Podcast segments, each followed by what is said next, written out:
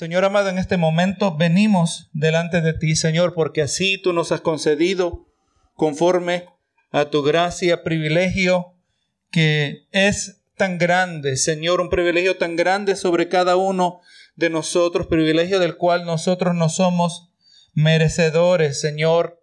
Pero venimos delante de ti en esta hora, Señor, pidiendo que tú concedas que tú tomes el control, Señor, ya que cada palabra que se ha de decir en esta mañana, Señor, tú sabes que no es mi deseo traer opiniones de hombres, sino, Señor, de traer tu palabra, tu verdad, Señor amado, y humildemente nos sometemos delante de ti, Señor, nos sentamos con esa actitud humilde como se sentía, se sentaba María a los pies del Maestro aleluya, capturando cada palabra que venía de parte de sus labios, palabras que resultan en vida, porque eso es lo que hace, Señor, tu palabra.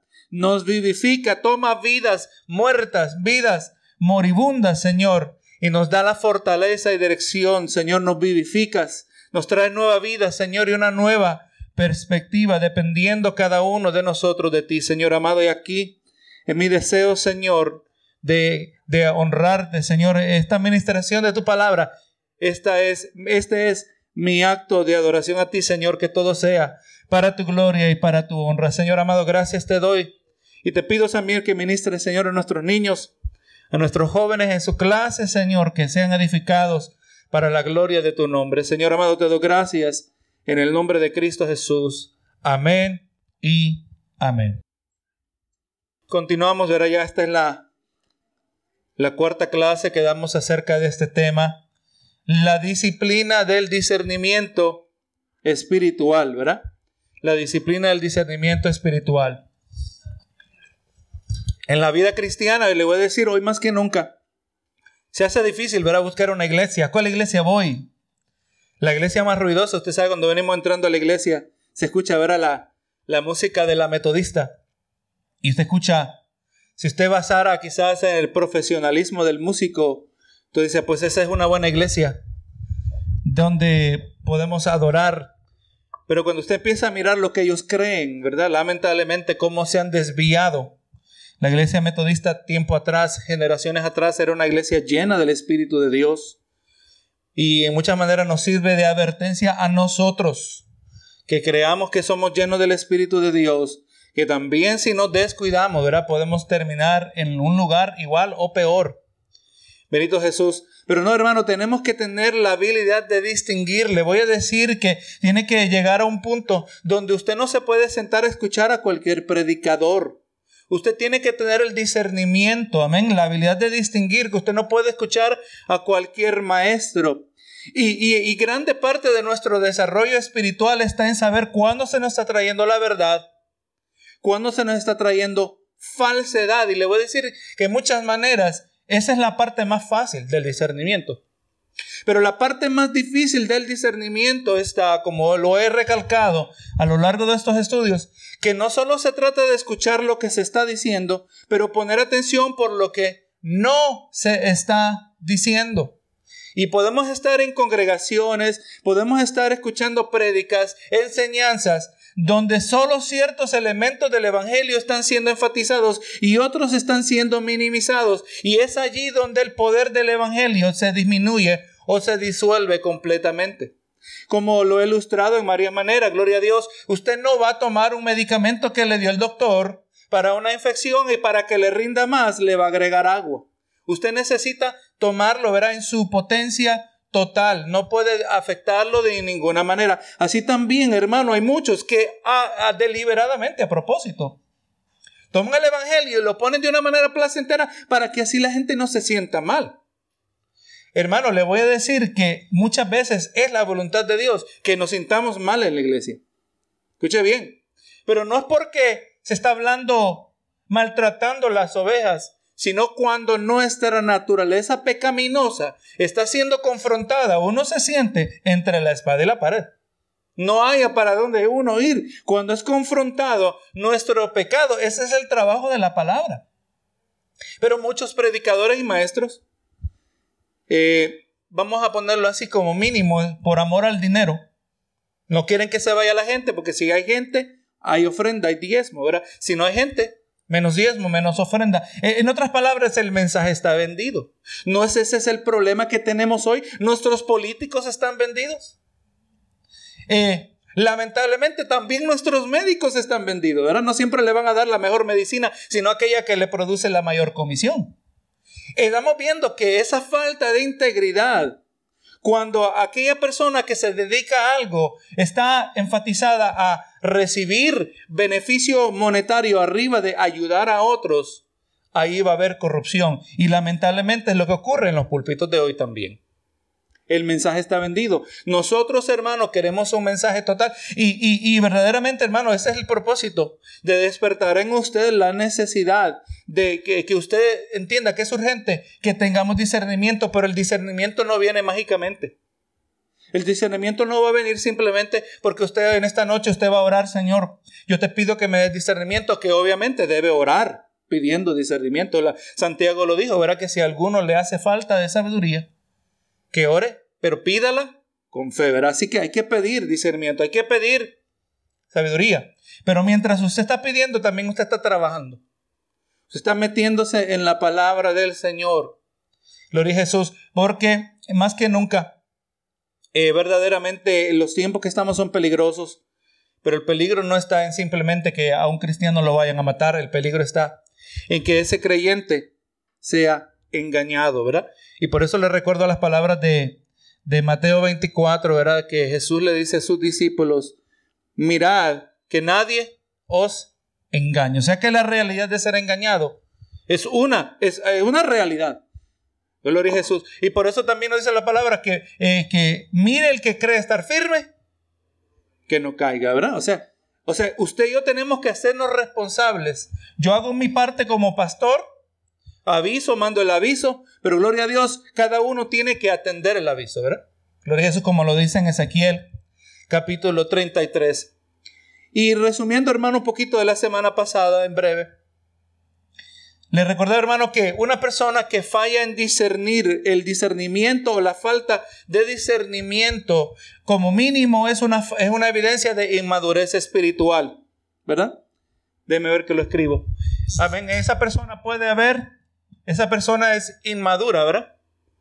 Pero si esta persona no progresa de la inmadurez, gloria a Dios, esa inmadurez eventualmente se va a convertir en decaimiento espiritual. Porque ¿qué ocurre, hermano? Mira el niño que va creciendo, el niño va creciendo.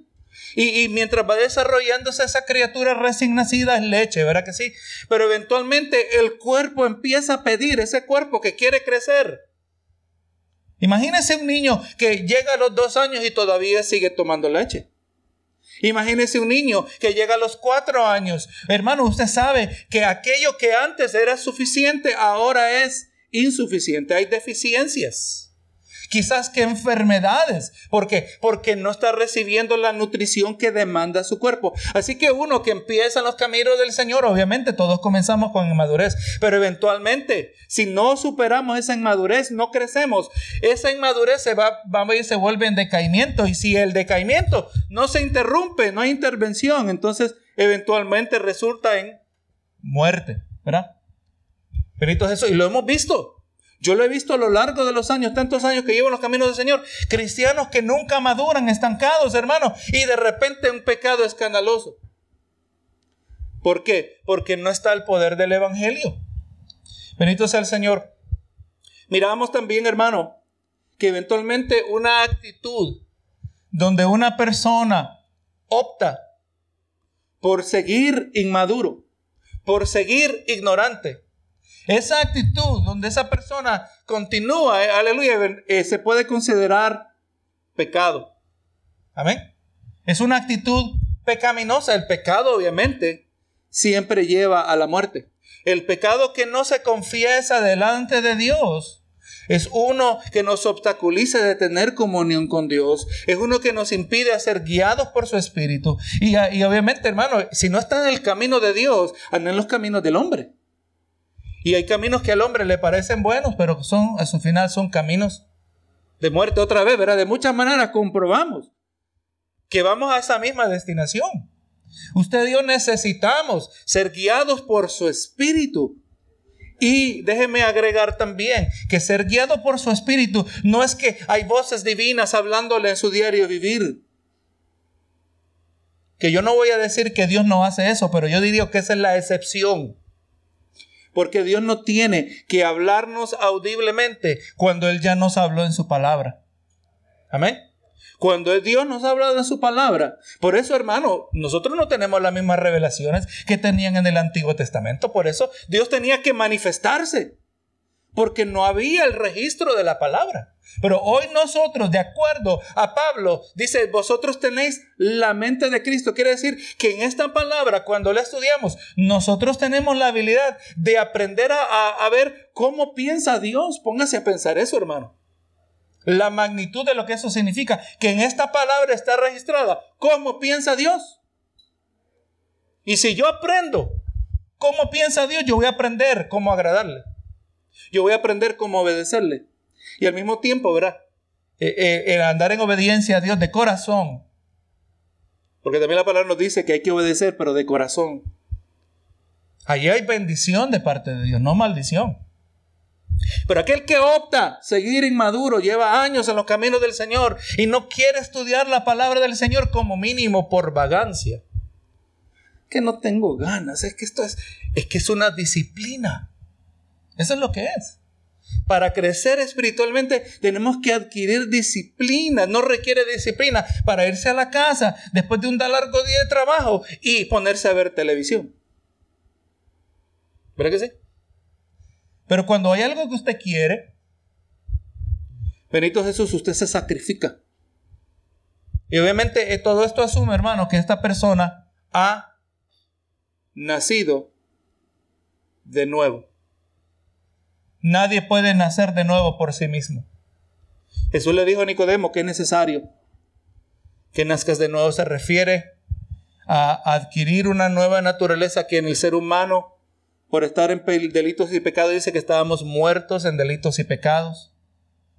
Tenemos que nacer de nuevo y nacer de nuevo es la obra del Espíritu Santo en la vida del ser humano y la obra del Espíritu Santo en el ser humano es el resultado que la fe viene por el oír y el oír por la palabra de Dios.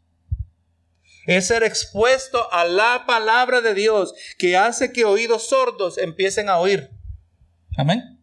Y cuando esos oídos sordos empiezan a oír, es allí donde el Espíritu puede obrar un nuevo nacimiento. Sin eso no va a haber nuevo nacimiento.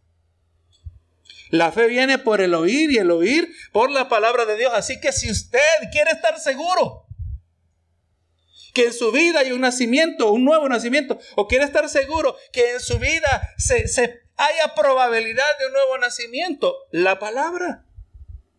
Pero la verdadera palabra, no porque uno aparece en YouTube y dice algo de Dios y trae una prédica, tenemos que saber cuándo estamos recibiendo verdadera palabra de Dios. Gloria a Jesús. Y esa eso, ¿verdad? Es la meta de este estudio. Que usted y yo no nos metamos cualquier cosa a la boca, como un niño que no sabe distinguir entre una cosa. Bien se come un dulce que cayó al piso y bien se, si está chiquito, se puede meter hasta una cucaracha no sabe la diferencia. Y lamentablemente el equivalente espiritual existe en la vida de muchos que se llaman así creyentes en el día de hoy. Digieren cualquier cosa. Mira lo que dice 1 Corintios 2.14. Dice, pero el hombre natural no percibe las cosas que son del Espíritu de Dios porque para él son locura y no las puede entender porque se han de discernir espiritualmente. El incrédulo, hermano, el que no conoce a Cristo, el que no ha nacido de nuevo. Todo eso se describe al incrédulo de la misma manera. No tiene apetito por lo espiritual. Espero que usted está aquí y usted se tiene que, mientras va entrando a la iglesia, usted se va preguntando, ¿por qué estoy aquí hoy? ¿Estoy aquí por costumbre? ¿Estoy aquí porque si no vengo el pastor me va a llamar? ¿Estoy aquí porque tengo hambre de Dios? Estoy aquí porque quiero adorar. En mí está la necesidad de adorar a Dios. Porque eso es lo que es, hermano. Yo le digo que, eh, yo se lo he contado en otras ocasiones, yo, yo siento la necesidad de predicar. esa es mi adoración a Dios. El Señor me ha puesto a mí una necesidad que no es satisfecho. Todo esto que se acumula. Qué bueno cuando estamos nosotros cantando y adorando al Señor y, y, nos desahogamos nuestras emociones. ¿Verdad que sí? Nuestro afecto hacia Dios. Qué bonito decirle a un ser querido, te amo, ¿verdad que sí? Nos damos cuenta de las bendiciones. El Señor pone en nosotros, el que ha nacido de nuevo, la necesidad de adorar a Dios. Y entonces así también mi acto de adoración se va a reflejar en mi actitud a su palabra. Porque la palabra de Dios no es una palabra de Dios, es la palabra de Dios. Y si Dios habló, más me vale a mí que yo escuche lo que Dios está diciendo. Benito Jesús. Ahora el otro lado, hermano, le damos al, al lado positivo. Cuando hay discernimiento, aleluya, el discernimiento por el otro lado sirve de evidencia de vida. Cuando en una persona vemos que se está viendo esa habilidad, mira, e, este no me conviene. Eh, ocurre, ¿verdad? Que me di cuenta que en esta iglesia ya no estaban predicando la palabra. Me di cuenta que el hambre que yo tenía no estaba siendo satisfecha. Me estaba dando cuenta que aquí no había pasto que alimentaba y me sentí obligado y guiado por el Espíritu tenemos que salir al lugar, buscar un lugar donde sí hay pasto de parte de Dios, ¿verdad? Discernimiento. Entonces, cuando hay discernimiento, esa es evidencia de vida. Proverbios 9:10 dice. El temor de Jehová es el principio de la sabiduría y el conocimiento del Santísimo es la inteligencia. O sea que junto con, la con el discernimiento, gloria a Jesús, junto con ese nuevo nacimiento, junto con ese discernimiento, allí hay inteligencia. En otras palabras, hermano, el que no discierne no es inteligente. ¿Podemos decir eso? ¿O suena muy ofensivo? En la conclusión, ¿verdad? Porque si discernir es inteligencia, el no discernir es la ausencia de inteligencia, es ser tonto. Como mínimo ignorante. Usted sabe, Salomón nos dijo, ¿verdad? Que Conocer a Dios es poseer discernimiento. Amén. Conocer a Dios es escuche bien esto. Cuando usted conoce a Dios, usted sabe lo que Dios quiere. Cuando usted conoce a Dios, usted sabe lo que Dios dice. Viene un hermano y dice, hermano, usted sabe que la Biblia dice, ayúdate, que yo te ayudaré. Usted conoce a Dios, usted conoce su palabra. Usted dice, no, hermano, eso no aparece en la Biblia. Dios no dice eso. Oh, tú sabes que la Biblia dice que cada uno busque por sí mismo. No, hermano, eso va contrario a la palabra de Dios. La palabra de Dios dice que más bien uno vele por el bien de otros. Que uno vele por el bienestar de otros primero. Benito sea el Señor. Conocer a Dios, poseer discernimiento y el conocimiento de Dios es simplemente el mero comienzo de empezar a discernir. Recuerde, hermano, lo que la acusación de Dios a los sacerdotes, donde se les dijo que ustedes no saben distinguir entre lo santo y lo prófano. Ustedes, siendo sacerdotes, no saben distinguir entre aquello que, que purifica y aquello que contamina.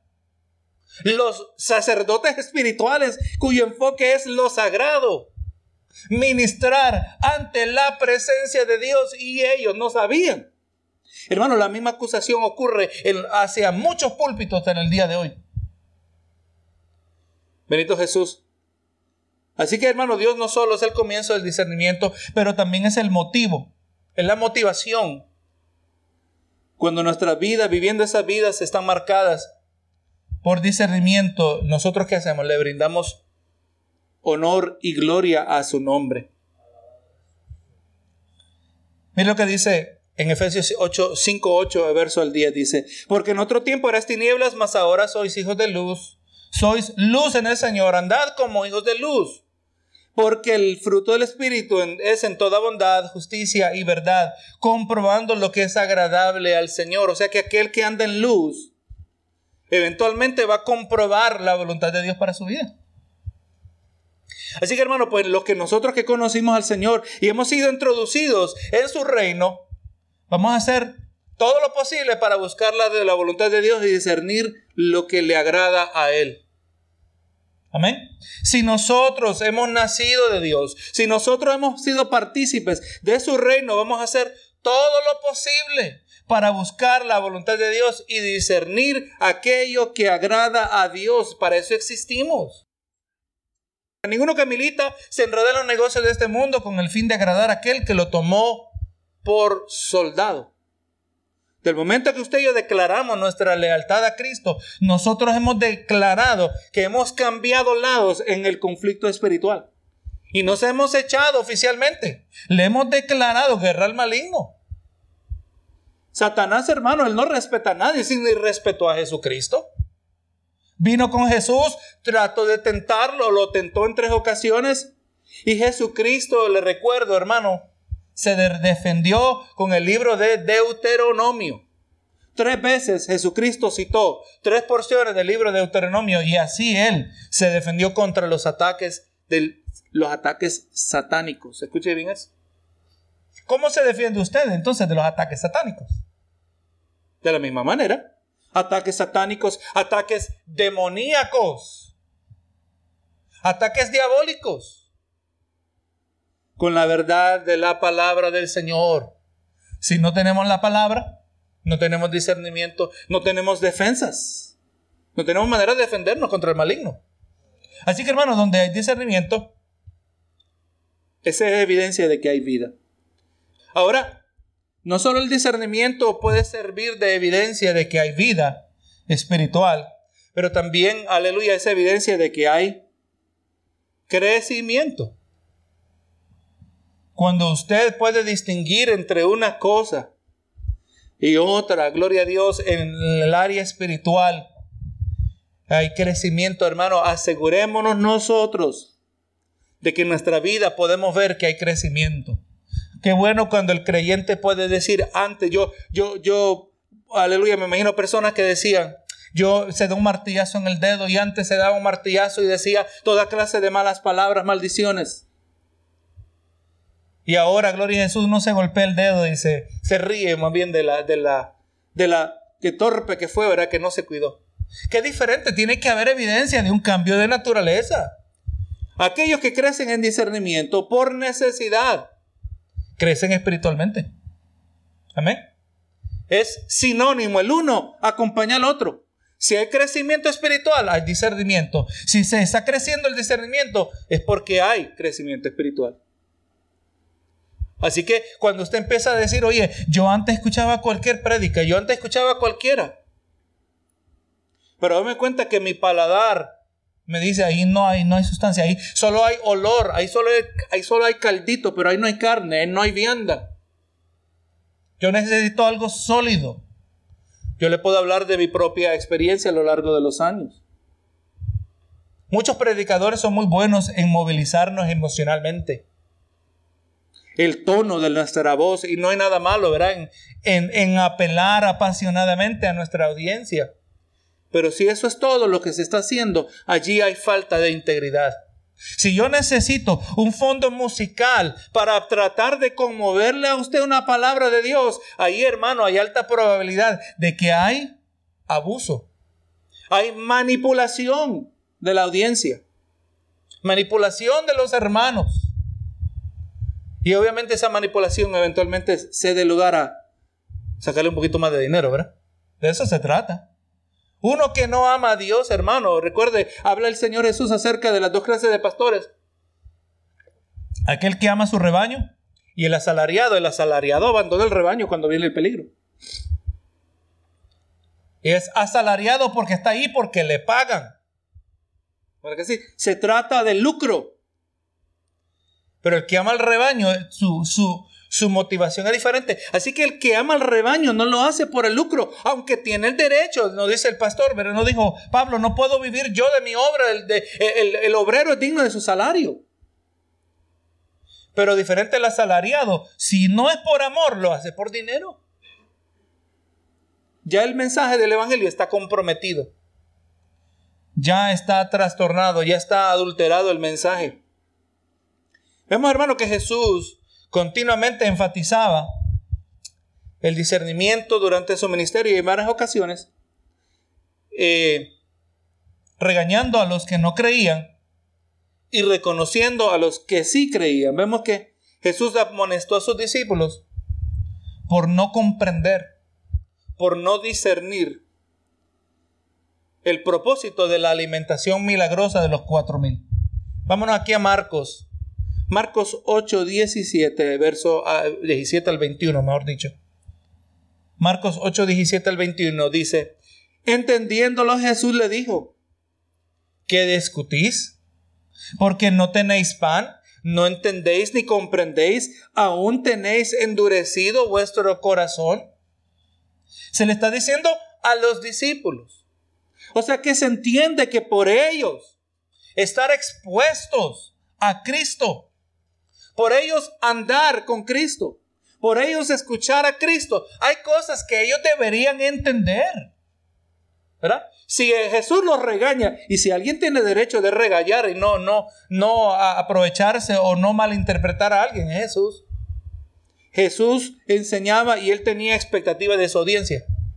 Tenía expectativas de sus discípulos. Dice, dice el 18, teniendo ojos no veis y teniendo oídos no oís y no recordáis.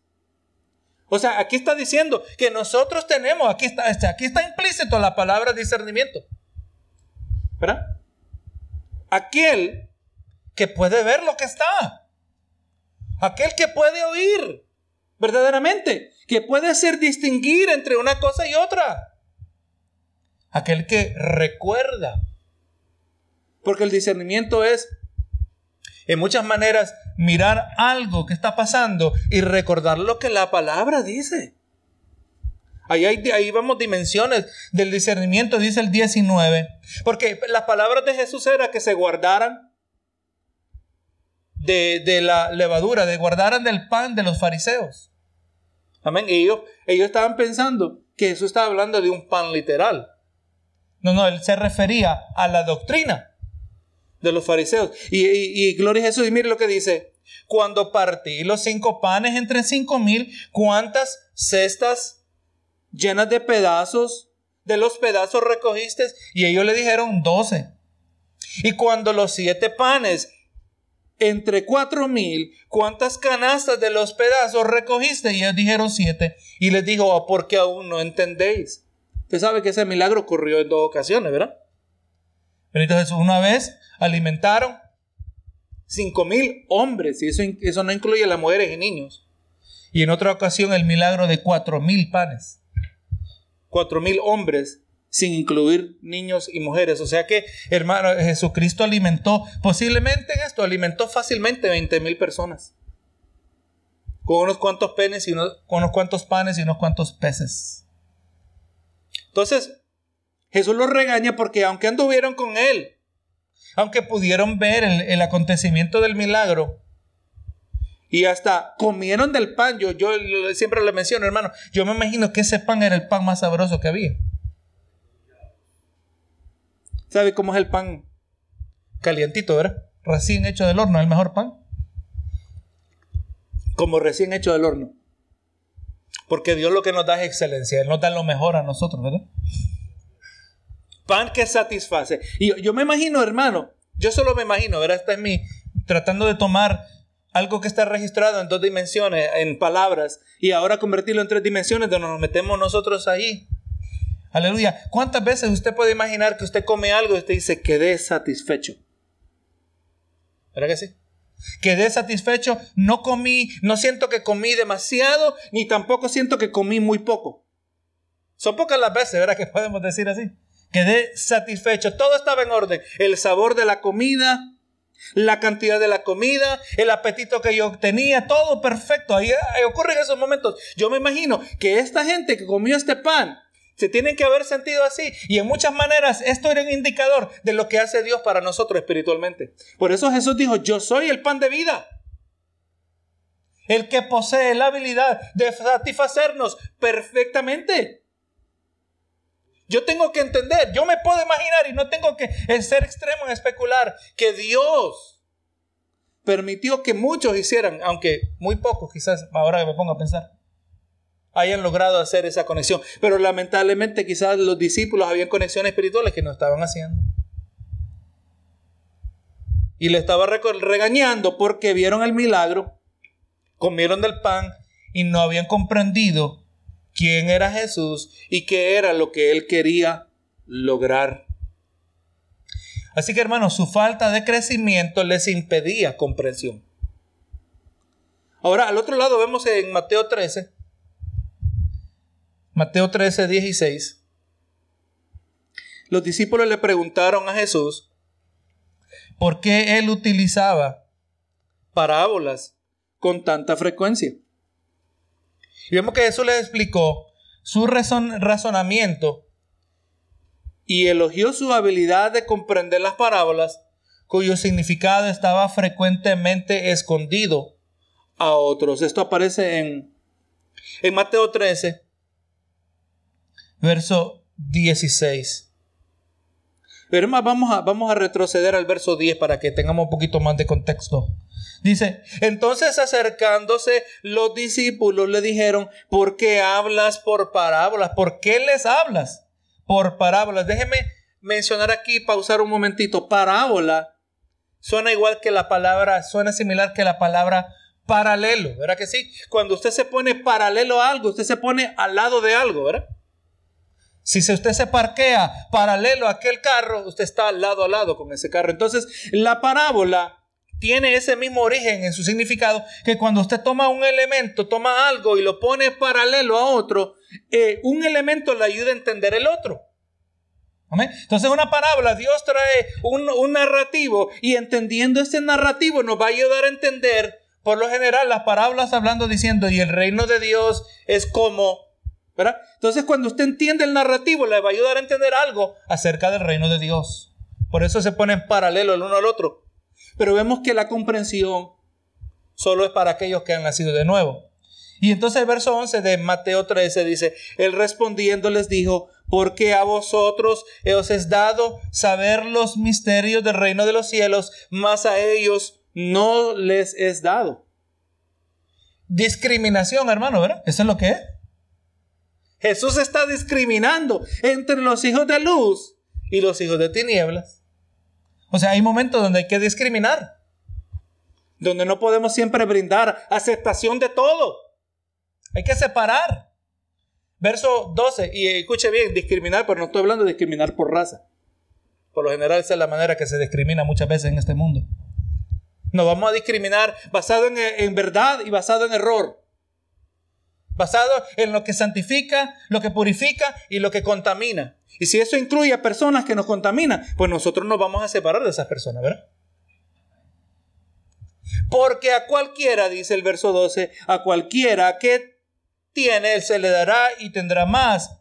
Pero al que no tiene, aún lo que tiene, le será quitado. Por eso les habló, les hablo con parábolas, porque viendo no ven y oyendo no oyen ni entienden, de manera que se cumple en ello la profecía de Isaías que dijo, de oído oiréis y no me entenderéis, y viendo veréis y no percibiréis.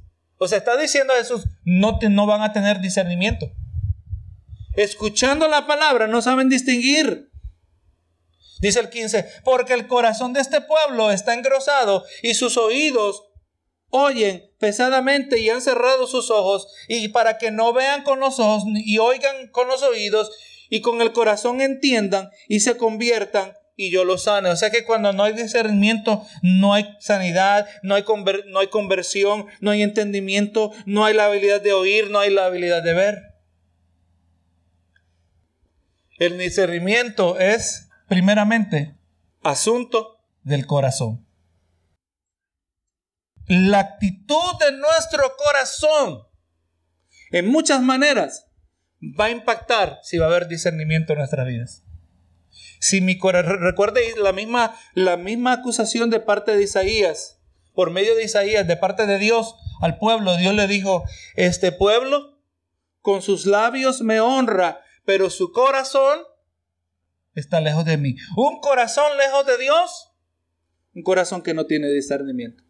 ¿No nos dice la palabra que en los posteriores tiempos la gente amontonará eh, maestros que satisfagan su comezón de oír.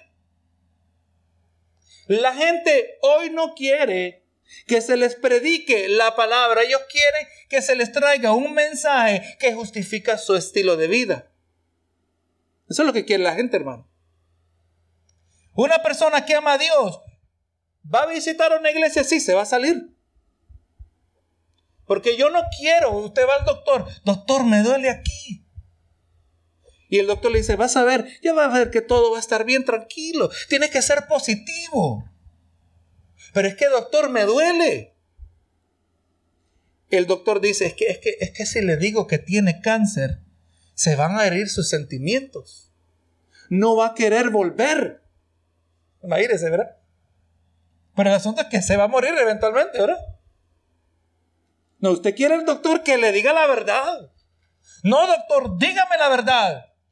Si verdaderamente hay remedio, primero hay que saber la verdad. Sigue, hermano.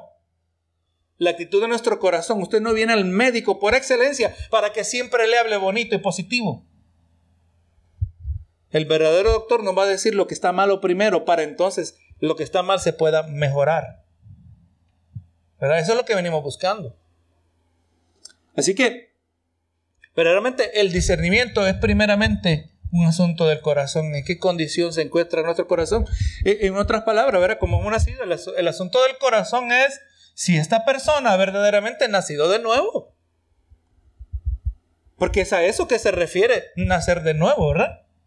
Que ha habido un cambio en el corazón. No dice, eh, creo que Isaías, tomando corazones de piedra y lo volverá en corazones de carne.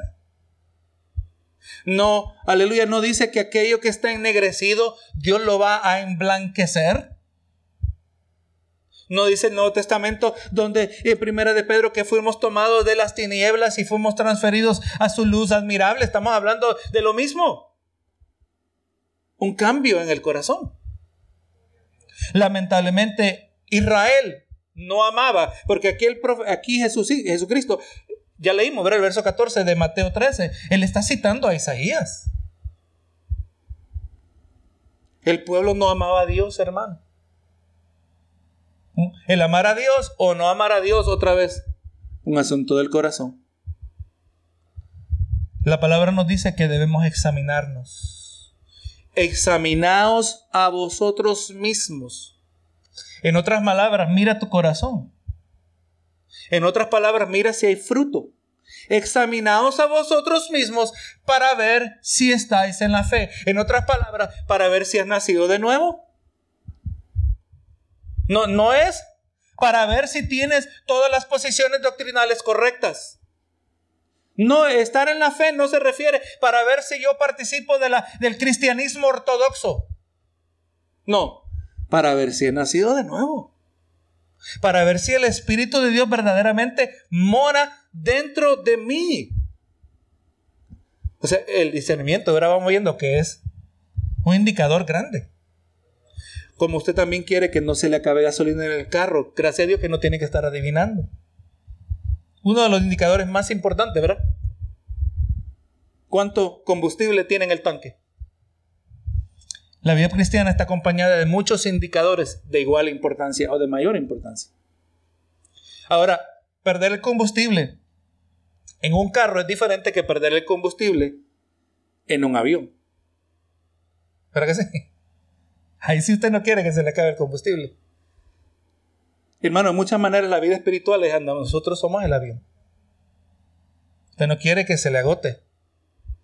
O yo siempre le tengo miedo cuando voy a una bomba que tiene diésel y gasolina, de no tengo miedo de no echarle diésel a un carro que lleva gasolina. ya le pasó. tengo un miedo yo que me pase eso. Tenemos cuidado, hermano, hay que discernir, ¿verdad? Ahí estamos hablando de discernimiento saber cuál combustible le está metiendo al vehículo. Así también en nuestra vida espiritual. Y entonces, hermano, hablando de los discípulos, su crecimiento espiritual estaba marcado por un incremento en discernimiento. Y por eso Jesús le llamó bienaventurados, le llamó bendecidos por su habilidad de discernir. Yo espero, hermano, que, lo que si usted lleva un tiempo en este ministerio, en esta iglesia, usted haya aprendido una cosita que otra. Yo también he aprendido una cosita que otra también a lo largo de los años. Y lo que yo aprendo, yo se lo paso a usted. Y ahí es donde viene la bendición de Dios. Ahora continuamos siguiendo esta secuencia. Ahora que, si usted se ha fijado, es el opuesto del otro, ¿verdad? Cuando hay inmadurez, la inmadurez eventualmente va a llevar al decaimiento, el decaimiento eventualmente cede a la muerte. Pero ahora cuando hay discernimiento, hay vida. Y cuando hay vida, eventualmente la vida tiene que ceder el lugar al crecimiento y eventualmente va a haber madurez. Así que cuando hay discernimiento espiritual, esa es evidencia de madurez espiritual. Así como había dicho, ¿verdad? De la misma manera que la falta de discernimiento es indicador de inmadurez, la presencia del discernimiento es marca de madurez. Usted sabe que no puede escuchar cualquier música cristiana. Quizás un día le enseñe. Estaba viendo un video, estaba viendo un video de un muchacho. Lo mencioné la semana pasada que se llama, como su nombre de artista es Eclesia. Eclesia, la palabra griega donde es transliterada a la palabra iglesia.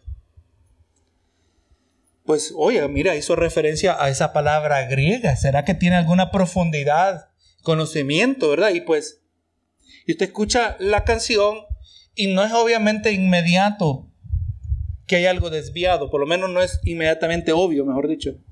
Pero cuando usted mira el video musical, usted sabe que ese muchacho está, está desviado de las cosas de Dios mezclado el cristianismo con el paganismo. Un ojo anaranjado y enfatiza el ojo.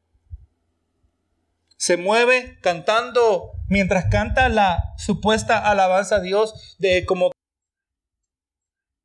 como que, hermano, lo digo así, se convirtió en un monstruo, hermano. Usted lo mira. Es algo monstruoso lo que se ve el cambio de se ve un muchacho semi irregular, aunque tiene el pelo largo, y ahora usted lo ve que se, cortó el pelo y, cortito y, y, se lo puso rubio. Y con esa apariencia.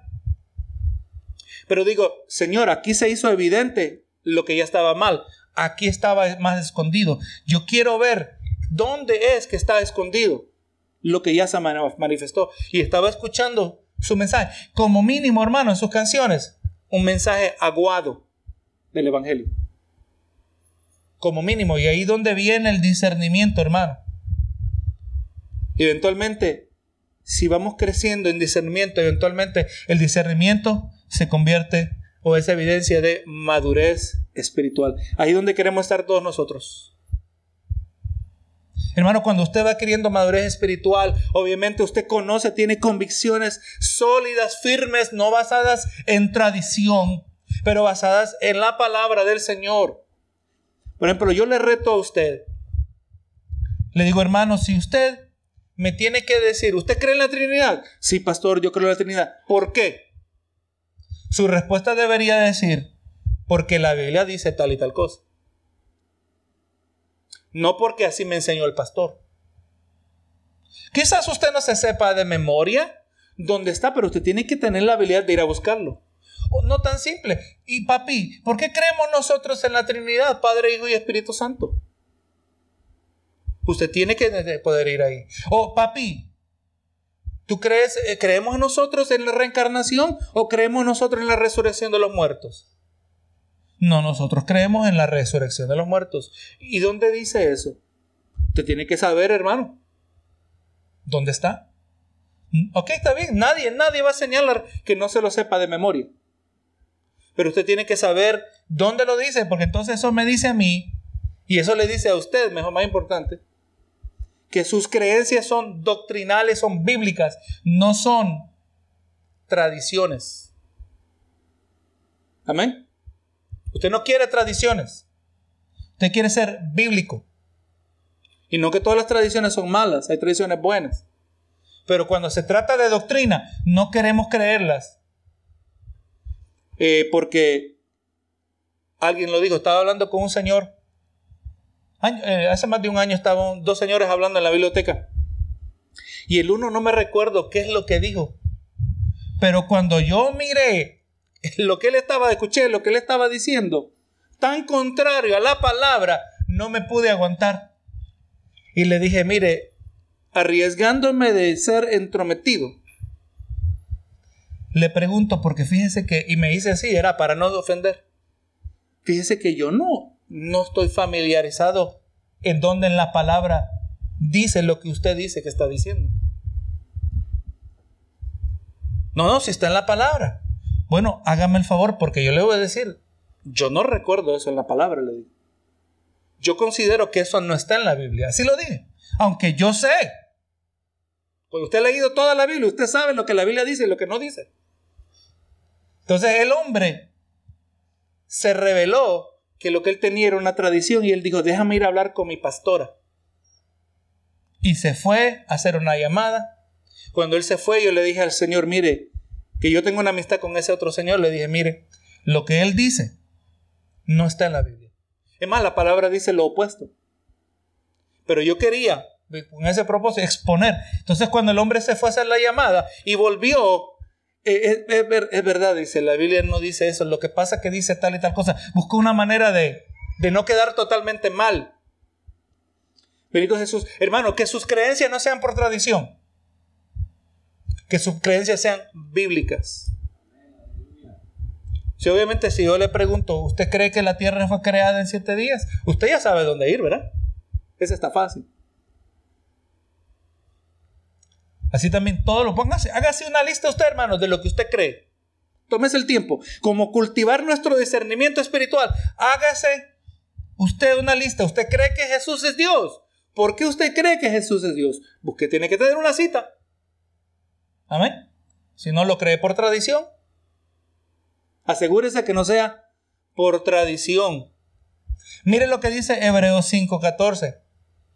Pero el alimento sólido es solo, el alimento sólido es para los que han alcanzado madurez, para los que por el uso tienen los sentidos bien ejercitados en el discernimiento del bien y del mal. Hebreos 5:14. Es más, si usted lee el libro de Hebreos, el libro de los Hebreos, ahí en ese libro aparece una acusación hacia los recipientes de esta carta, porque se les acusa de que había el momento de profundizarlos en ciertos aspectos de la verdad de la palabra de Dios, pero porque ellos más bien debiendo ya haber sido maestros, todavía era necesario enseñarles los rudimentos y volverles a enseñar el abecedario del cristianismo. Imagínense, hermano, que cuando aquí estamos hablando la palabra y queremos profundizarnos en la palabra, pero antes de enseñar la palabra tengo que enseñar el abecedario todos los días. No podemos avanzar, ¿verdad? Se asume que ya nosotros tenemos un cierto conocimiento.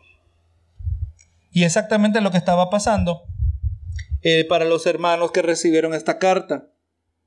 Miren lo que solo le voy a leer aquí la última sección. Vamos a poner este, este contexto, este verso en su contexto. Y es más, en mi Biblia tiene ahí el titular, dice, advertencia contra la apostasía. Hebreos 5.11 dice, acerca de esto, tenemos mucho que decir y difícil de explicar, por cuantos habéis hecho tardos para oír podemos decir, recuerde, Jesús citó a Isaías y dijo que ellos eran teniendo oídos, no podían oír. Ellos aquí en, la carta de los hebreos, ellos eran tardos para oír. ¿Usted le va a contar chistes a alguien que, se, que se, nunca se ríe del chiste, pero que se ríe dos días después? No, no, cuando usted quiere, se, usted cuenta un chiste que, se, que lo entienda ahora. Ahí no hay gusto. Pero no, Quizás estos que eran tardos para oír, quizás nunca lograban entender. Cosas que eran difíciles de explicar porque el corazón de ellos, su actitud, eran tardos para oír porque debiendo ser ya maestros después de tanto tiempo. O sea, ahí está la expectativa implícita. Si usted lleva tiempo en la, en la cosa del Señor, usted tiene que poder explicar la palabra del Señor. No tiene que ser maestro en el sentido formal, pero en el sentido informal usted tiene que poder compartir la palabra de Dios con otros. Dice, debiendo, después de tanto tiempo, tenéis la necesidad de que se os vuelva a enseñar cuáles son los primeros rudimentos de la palabra de Dios. Y habéis llegado a ser tales que tenéis necesidad de leche y no de alimento sólido. Entonces viene, asumiendo que Pablo es el autor de la carta a los hebreos, Pablo dice, le voy a preparar un manjar de la palabra de Dios y descubre que apenas están tomando leche. Todo esto se echa a desperdiciar.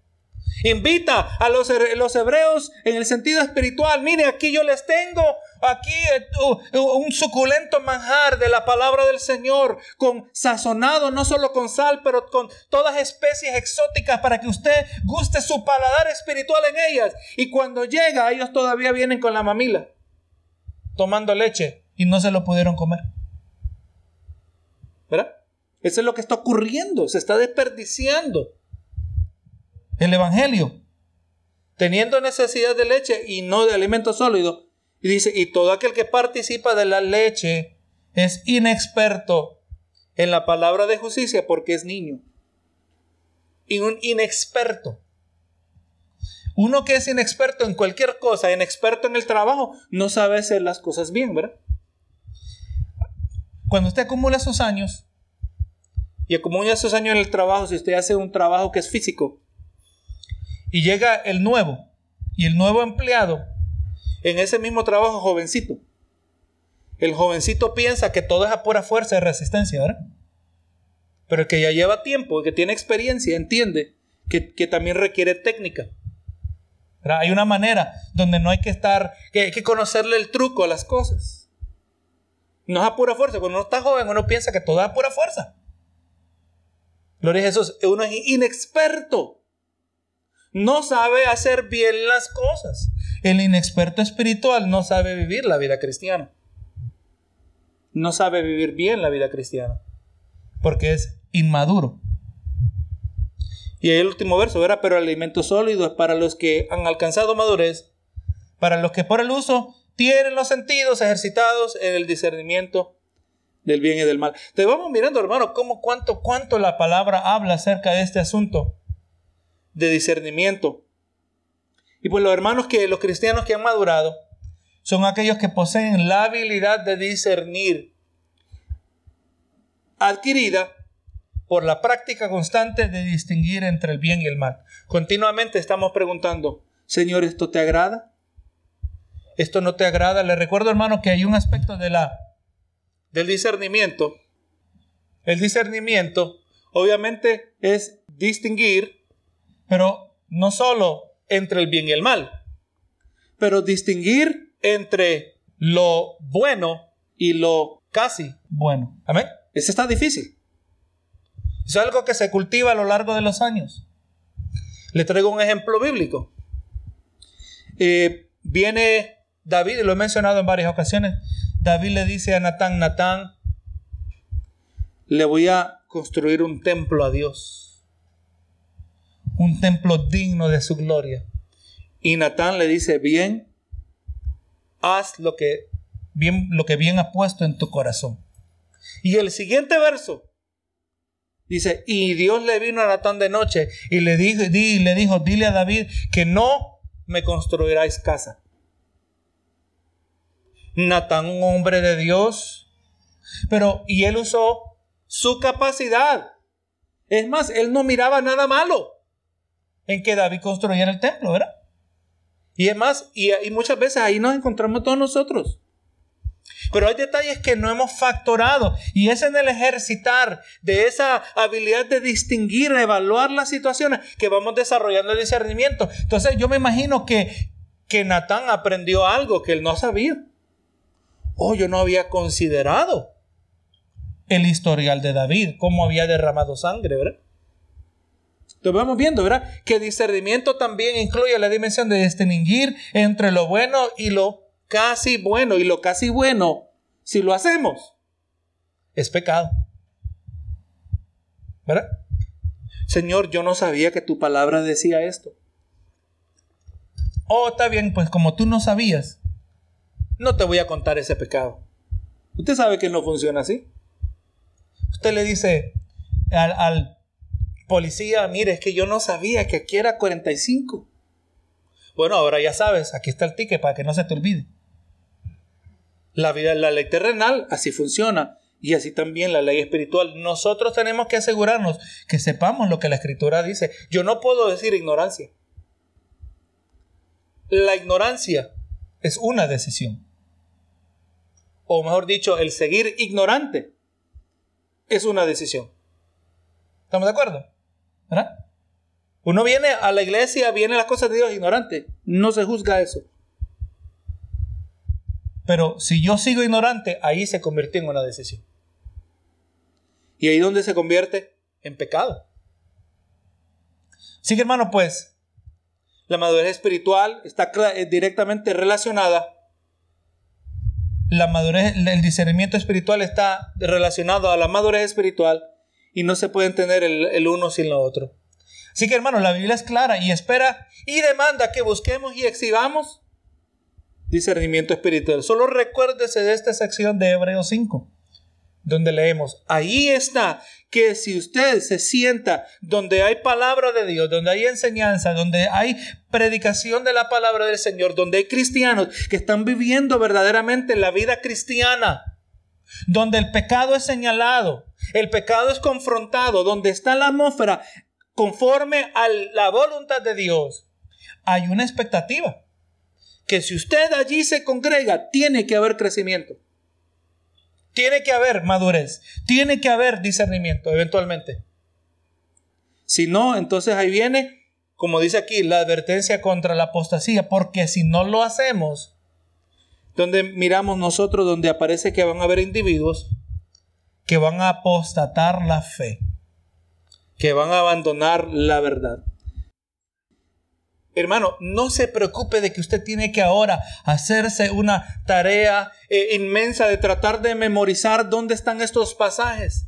No, hermano, tan simple como un diccionario bíblico. Con un diccionario bíblico usted dice, oye, me doy cuenta que realmente yo no sé dónde está la Trinidad en la palabra, pero se va al diccionario bíblico y busca Trinidad y ahí le van a aparecer los versos que hablan de la Trinidad. O sea que podemos decir que un diccionario bíblico es un remedio contra el tradicionalismo doctrinal. ¿Verdad? Oye, me voy a porque yo quiero tener discernimiento. ¿Dónde habla de la divinidad de Jesucristo? Se va al diccionario espiritual. O busca divinidad o busca, o busca Jesucristo. Y ahí va a aparecer. Amén.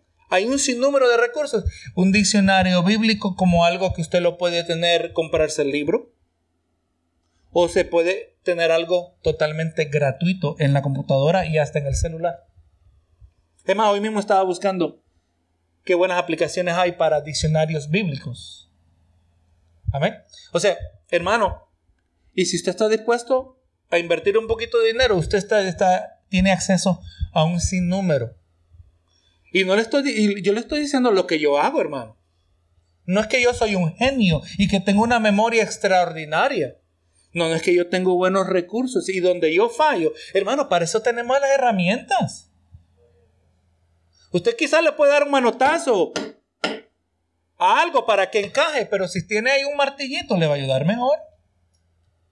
Usted bien puede romper un papel con la mano, pero mejor usar una tijera. No hay que reinventar lo que ya fue inventado. Y gracias damos al Señor que nosotros, los hispanos, tenemos acceso en nuestro idioma una grande cantidad de recursos. Pero hay que invertir.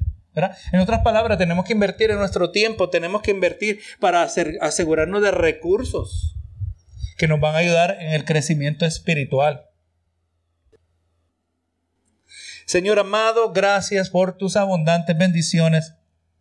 Tu palabra, Señor, se encuentra temas, Señor, que estaremos por toda la eternidad aprendiendo, Señor, creciendo.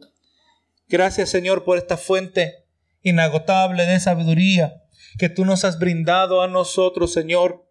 No somos merecedores y verdaderamente somos ricos en abundancia, más ricos, Señor, que los más que tienen las posesiones terrenales en este mundo, Señor. Somos más ricos que ellos. Señor amado, gracias. Porque aquí alcanzamos el sabiduría, el discernimiento.